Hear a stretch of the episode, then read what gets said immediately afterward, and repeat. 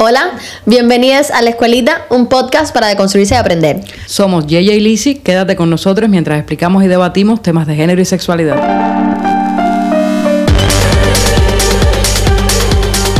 El capítulo de hoy es sobre infancias queer, infancias LGBT, porque hay gente que todavía me pregunta qué cosa es lo queer. Y ya dijimos que es una identidad, pero es también un término que está en debate en Latinoamérica. Lo dijimos en el capítulo que fue el primer capítulo de la primera temporada. El caso es que vamos a hablar sobre infancias LGBT y tenemos como invitada a mi esposa, a Nere Rivera, popularmente conocida como Nere, y así la vamos a estar llamando en todo el capítulo, por eso lo digo. Nere, preséntate tú misma qué eres y qué estás haciendo aquí. Nada, soy Nere, en Facebook estoy como Nere River Matria y soy activista por los derechos de la comunidad LGBT soy escritora, periodista independiente. Voy a decir la razón principal por la que yo quería a Nere aquí. Es porque Nere tiene un texto que yo amo en Q de Queer que se llama Las cosas son para romperse. Y para mí fue un texto que me llegó mucho y trascendió en mi vida muchísimo. Pues yo también considero que las cosas son para romperse. Y me gustó el texto. Es una, no sé qué Nere hace, que ella redacta y uno tiene ganas de llorar. Intencional. Me gustó mucho el texto. Además, me parece una fuente fidedigna de lo que es una infancia queer. Y desde el punto de vista de una activista mucho mejor, ¿no? Queremos hablar de infancias queer porque yo pienso que la infancia de por sí es una etapa muy complicada cuando no cumples con muchas normas y no solamente complicada para infancias LGBT, yo tengo dos niñas, una de cuatro y una de siete y para ellas ya es complicada la infancia entre sus pares, entre adultos que no comprenden tal vez la educación que se les está dando. La infancia es complicada, uno piensa que es la etapa más feliz porque verdaderamente no te importa nada, pero sí es complicada. Sí viene con muchísimos sentimientos involucrados el día que mis hijas lloran de la nada. ¿Por qué lloras? Me siento mal. ¿Por qué te sientes mal? Porque mi amiguita hoy no me quiso saludar. Cosas tan banales, pero que al final llora porque tiene sentimientos igual. Hay días en que se pone pantalones y hay niñas de su escuela le dicen que no, que las niñas se ponen vestidos y ella aquí quejándose a la casa. De por qué me dicen eso. Pero ella porque lo ve desde el punto de vista de por qué me lo están diciendo cuando yo sé que no es así. Pero te imaginas cuando tu identidad realmente te demanda como niño que o niña o niña que no sabe ponerte un pantalón, te lo quieres poner, llegas a tu escuela, um, bueno, en la escuela aquí en el trabajo voluntario, es el trabajo voluntario, con un pantalón y que te digan que las niñas no usan eso, no me imagino el derrumbe emocional que constituye eso. Los niños tienen filtro, nosotros los adultos ya tenemos un recorrido, una experiencia que los niños no, les niñes no tienen. Y eso indiscutiblemente hace, aparte de que sus, sus cerebros están en pleno desarrollo, y eso también hay que tenerlo en cuenta, no han alcanzado esa madurez, entonces eso también hace que las niñas tengan ese, e, e, o sea, ese discurso desenfadado muchas veces, no no se detiene a considerar toda una serie de filtros que nosotros sí consideramos, ¿no? Y por lo tanto ya nadie, es,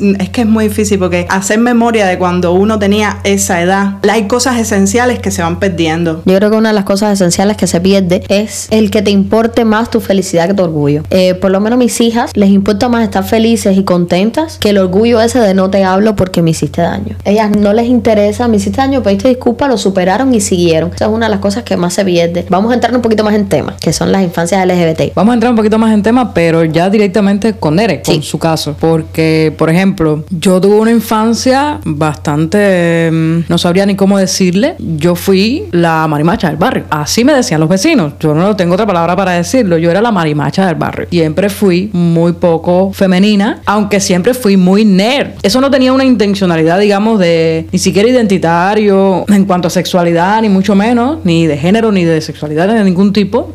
Yo no puedo decir que me gustaran las chicas desde, niña ni nada de eso, porque era tan nerd, o sea, era tan puntualita con la escuela y vivía estudiando que yo realmente no pensaba en nada de eso. Mi mente estaba en otras cosas. Pero Nere, y voy, vuelvo al texto que mencionaste hace Lean el texto, lean el texto. Queer, y el texto de Nere comienza. A mis 10 años yo no sabía nada del mundo, pero sí tenía una cosa clara. Me gustaban las chicas. Y por ahí vamos a empezar, Nere. Tú vas la historia. Queremos tu experiencia, Nere. Sí, definitivamente la experiencia, mi experiencia, o sea, lo que yo recuerdo de mi infancia es tener muy claras ciertas cosas, otras no. Y también recuerdo muchas cosas que sentía o que hacía a las que definitivamente no sabía ponerle un nombre. Entonces... ¿Cómo te diste cuenta? ¿En qué momento te diste cuenta de que te gustaban las chicas? Yo creo que era una cuestión eh, de gusto estético en primer lugar. Visualmente y estéticamente me encanta lo femenino. Me gusta todo lo andrógino, pero más eh, lo asociado con lo femenino. Si yo, a mí no me gustan los hombres para nada, pero si voy a ver un varón, entre un varón muy masculino, eh, o sea, lo típicamente masculino, dígase, no sé, con barba, con pelo o con ropa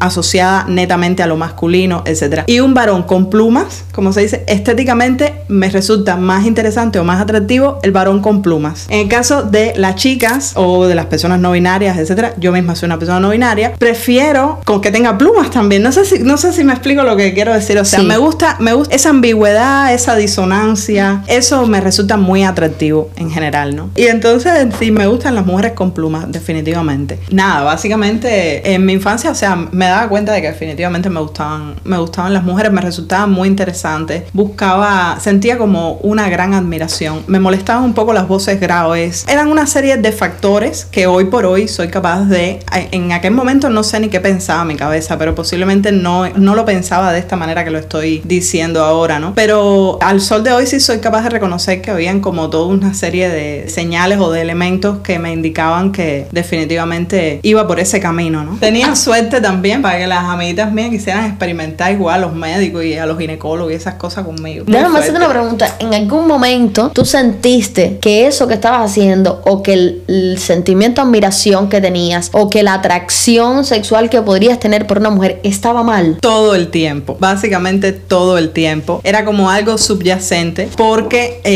a veces ahora yo un poco haciendo memoria y recordando aquellos tiempos, yo no sé si yo lo sabía así a ciencia cierta o si en algún momento alguien se sentó conmigo y me dijo la homosexualidad está mal, te tienen que gustar los varones así directamente, pero como era es algo que uno bebe desde la leche materna, es lo que estás recibiendo todo el tiempo, eh, es un bombardeo de heterosexualidad. Entonces, y a la misma vez de comentarios negativos hacia todo lo que no sea heteronormativo. Claro, al ser como cualquier otra persona parte de eso, pues muy dentro de mí eh, la culpabilidad que yo sentía cada vez que esos encuentros pasaban, pues era muy grande. Y el miedo, el susto de que nos fueran a descubrir. O sea, yo no sabía muy bien por qué, pero sí sabía que si nos descubrían, algo muy malo iba a pasar. Como en efecto sucedió, ¿no? Que es la, la historia concreta que narro en ese, en ese texto de Q de Queer. Tengo un cartel muy importante. Yo sé que no se va a poder leer, pero yo lo voy a sacar. El cartel básicamente lo que dice es que la representatividad importa. Porque cuando yo tengo 9, 10 años, 8 años, no sé, la edad que uno tuviera, y estás constantemente bombardeada de heterosexualidad por todos lados, de comentarios negativos hacia la marimacha del barrio, no te quiero que te juntes con esa, que lo que tú estás haciendo en esa esquina con esa niña,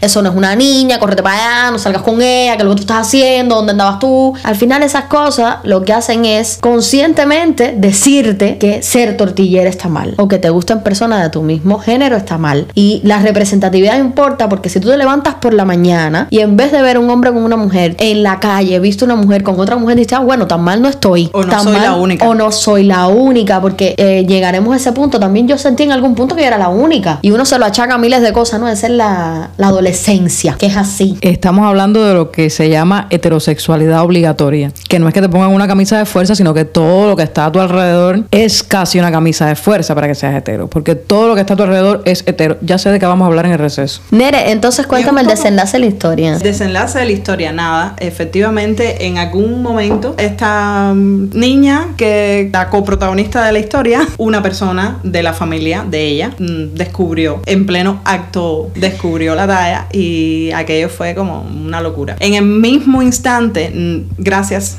a todo lo que existe, gracias universo, no pasó nada, no pasó el escándalo como tal en ese momento, sino después. Cuando evidentemente esa persona pues le dijo al resto, a todo el mundo, mi mamá, eh, la mamá de la, de la niña, etcétera, etcétera, todo lo que, o sea, lo que había visto, ¿no? Y ya entonces a partir de ahí comenzaron pues obviamente los regaños y las frustraciones y, y todo lo que acarrió ese suceso, ¿no? Nos vamos a una pausa, viramos con el receso. Vamos a hablar en este pequeño receso de heterosexualidad obligatoria. ¿Qué cosa es heterosexualidad obligatoria? Mira, Alice, tú viste que todo lo que está a tu alrededor está hecho, configurado para gente hetero. Yes, yo estoy consciente de eso. Te cuento. Estamos en febrero, lo que falta es nada para el 14 de febrero. Y tuviste que empezamos a vender artículos personalizados. No te puedo explicar el trabajo que da encontrar diseños que no sean para parejas heterosexuales. Caballero, horrible. Pero además, estamos en un grupo de personas que se dedican a lo mismo para compartir experiencias, diseños, cosas. La gente se ayuda, se queja cuando hay apagón y no pueden trabajar. Pasan muchas cosas en ese grupo, pero entre las cosas que pasan es que la gente se comparte los diseños. No hay un solo diseño y te estoy hablando de más de 7 PDF con 50 diseños en cada uno. Te o sea, estoy hablando de más de 300 diseños y no hay uno solo, ni uno que no sea hetero. Supón que sean dos panditas. A uno de los panditas le ponen un- Una corbata mm, y al otro un lacito. un lacito para diferenciarlo. O Que si me encanta son- como son capaces de hacer eso, pero no darse cuenta que evidentemente la identidad de género existe. Porque si tú estás identificando con un panda con un lazo rosado de mujer, entonces la identidad de género tienes que aceptar que sí, que género es cuestión de expresarlo. Pero bueno, cada cual con su locura, ¿no? De lo binario hablamos luego. Y del asunto de los colores. Es un rosadito de un lado y un azulito del otro. Algún simbolito especial. O una Valentín. corona de rey de un lado y una corona de reina del otro. Cuando yo tenía, ustedes saben que el podcast empezó porque yo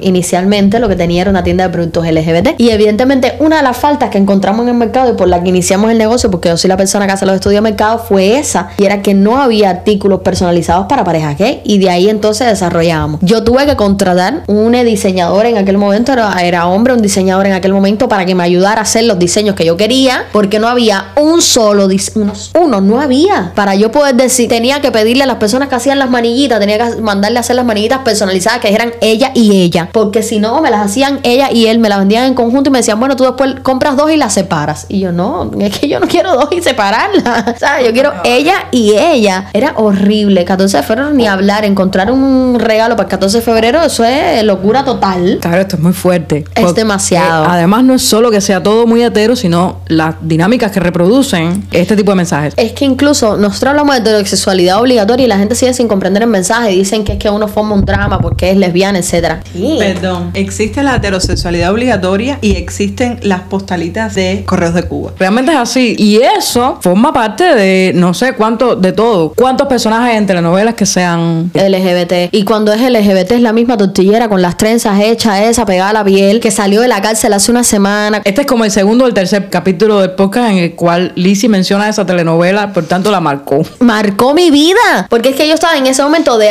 descubrirme mi sexualidad. Y de momento me siento en el televisor a ver una tortillera y resulta ser que tiene las trenzas esas para atrás. Y la tipa acaba de salir de la cárcel. Yo decía, bueno, tortillera no se puede ser porque te meten presa. Algo está pasando. Mira, si seguimos hablando de la heterosexualidad obligatoria, vamos a estar Ah. aquí una eternidad. Porque la verdad es que todo, cuando tú miras alrededor tuyo, todo es muy hetero. Y dentro de esa, de esa cosa tan hetero alrededor tuyo, descubrir, sobre todo en la infancia, que tú no lo eres, es un proceso. Es un proceso, es un proceso. Yo soy la gente que manda a las pausas. Entonces nos vamos a una pausa aquí y volvemos en un rato. Pasado este pequeño receso del que es difícil a veces recuperarse, eso de que esté en el medio es complicado. Vamos a seguir con Nere y con la historia de Nere y de sus vivencias, etcétera. Y le cedo la palabra a mi amiga Yeye, que tiene una serie de preguntas de chismógrafo de hoy. Nere, tú supiste todo eso y yo sé, porque es algo que yo sí sé, que saliste del closet temprano, como con 15 años, ¿verdad? Y a esa edad todavía tú estás ahí casi en la niñez, estás en la adolescencia, estás casi en la niñez. ¿Cómo tuviste todo este proceso? Bueno, la verdad es que en mi caso no fue muy feliz el proceso. Fue bastante complicado porque además del, del problemita mayor, la tortilla y esas cosas, yo tengo otro problemita y es que me gustan las mujeres mayores, me gustan las tembas. Yo no soy tan mayor. Me lleva seis añitos nada más. Pero es la, es la pareja más joven que he tenido. Entonces era un poco el conjunto de, eh, por un lado, estar saliendo del closet como, como lesbiana. Y por otro lado, también el hecho de que las personas que me gustaban eran. Yo tenía 15 años cuando salí del closet. Entonces la primera pareja que tuve tenía 23. Que hoy por hoy, que tengo 36 años, digo, era una niña. Esa muchacha era una niña. Y yo la recuerdo perfectamente con inmadureces, con sutilezas, con un montón de cosas lindas que hoy la veo incluso yo como una niña.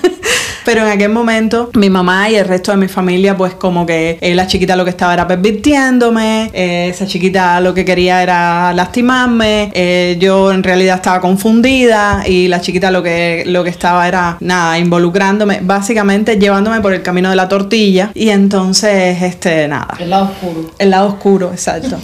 Cabe destacar que yo hubiese, aquí entre nosotras, yo hubiese reaccionado igual por la diferencia de edad, no por la tortilla. La diferencia de edad son cosas que a mí me asustan muchísimo. Pero el punto en este caso es que no era solo la diferencia de edad, sino el aquel de, bueno, no sé, yo con veintipico de años también, cuando tuve mi primera relación lésbica y mi, mi familia no lo sabía, bueno, había salido yo del closet, yo recuerdo que los comentarios eran, eran como, eh, ten cuidado con fulana. Tú sabes que, ahora yo que te- pensando que, te esos está- comentarios eh, no se hacen con los hombres. eh, claro, no. claro que no. Esos comentarios, estoy echando mi cabecete para atrás porque soy una persona ya mayor, pero cuando yo tenía 15, 14, 13 años, mis amistades tenían mm, eh, novios, mis amistades mujeres tenían novios que eran mucho mayores que ella, que incluso se daban las palmadas, ah, mi novio tiene 26, mi novio tiene 29, tenías 17 años y tu novio tenía 30, y nosotros nunca cuestionamos la edad porque era un hombre, pero tú andabas con una mujer mayor y es verdad, ¡Ah! Y te está Acabo de caer pervirtiendo. en eso. Te está pervirtiendo. Pervirtiendo. Sí, este es el punto. Sí, te está dando una pile vuelta. No, es verdad que sí. Mira, yo pienso que eso tiene que ver con dos cosas, si puedo meter ahí la cuchareta. Obvio. O sea, cuñita Una- 1, cuñita 2. Una con el síndrome de la niña buena a la que casi todas las mujeres eh, desde, desde la infancia son sometidas. Y es ese papel eh, sumiso, sensible, delicado, la florecita, que es asignado normalmente a, a las mujeres, por un lado. Y lo otro, la lesbiana perversa. Ay, Beatriz Por- Jiménez, vas en puya. Exacto.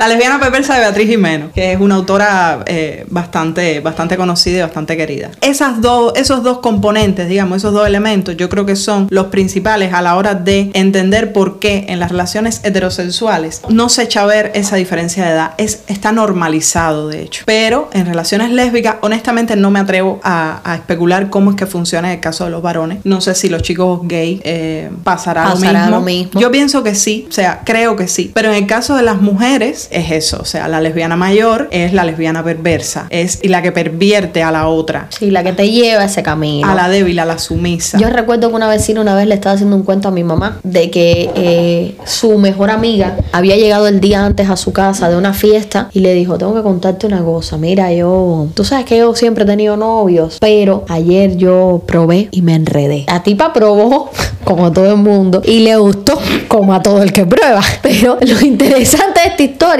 no es lo de probar y gustar, porque eso todo el mundo lo tiene, lo que pasa es que la gente se hace loco. Lo interesante es que al otro día esa mujer le estaba contando eso a mi mamá, en el medio en el que yo estaba conociendo a mi primera pareja, no mentira, en el medio en el que yo estaba descubriendo mi queerness y que me gustaba la primera mujer, que hablaremos de ella en otro momento, ¿no? Y aquella mujer le estaba contando a mi mamá como que la otra la pervirtió. Mira, esa mujer cogió a mi amiga, le dio seis vueltas. Yo te digo, con esa gente no se puede andar porque te cogen y te dan tres vueltas y te hacen cosas. Mira, esa gente conocen a las mujeres, saben dónde darle. Y yo lo recuerdo en el corredor de mi casa, en Oriente se dice corredor. Entonces, básicamente, la vecina, me estoy acordando ahora, hablando ahí en su mejor corredor, en Oriente se dice corredor al- a lo que aquí se le dice portal, ¿no? Hablando de San Quintín y Polomocha, aquella pobre mujer que le dieron sandunga, se enredó y aquí la vecina juzgándola. Yo estoy segura que a la vecina le dan sandunga también y se queda, pero bueno. Yo creo también que tiene que ver con eso, ¿no? El estigma extra que viene con el que la relación sea entre personas del mismo género. Da igual si es la niñez, si es en la niñez o en la adultez, porque en la niñez lo que pasa es que autonomía del menor not found, eh, o sea, aquí no se respeta la identidad ni la autonomía ni nada del menor. Mientras estés bajo mi techo, Haces lo que yo quiera. Así es como se educa en Cuba, tradicionalmente. Y es un poco ese irrespeto a las, a las infancias. En todos los sentidos. Ojalá fuera solo en el, en el de la sexualidad, pero es en todos los sentidos. Lo que pasa es que la sexualidad viene con un estigma particular. sí, claro. Y él aquel de que, bueno, si lo está repitiendo es porque lo aprendió en algún lugar. El problema es que cuando se trata de la sexualidad eso viene con un estigma extra. Y a nadie le parece mal la cuestión hetero. Y a las niñas le preguntan si fulanito es su noviecito. Y a los niños le preguntan cuántas noviecitas tiene en la escuela. Y fulanita es noviecita tuya o no. ¿Qué está pasando aquí? Que no sé qué. Pero cuando ya es una niña con otra niña o un niño con otro niño, viene con un estigma extra. Se forma un escándalo en la familia, viene toda una serie de estigmas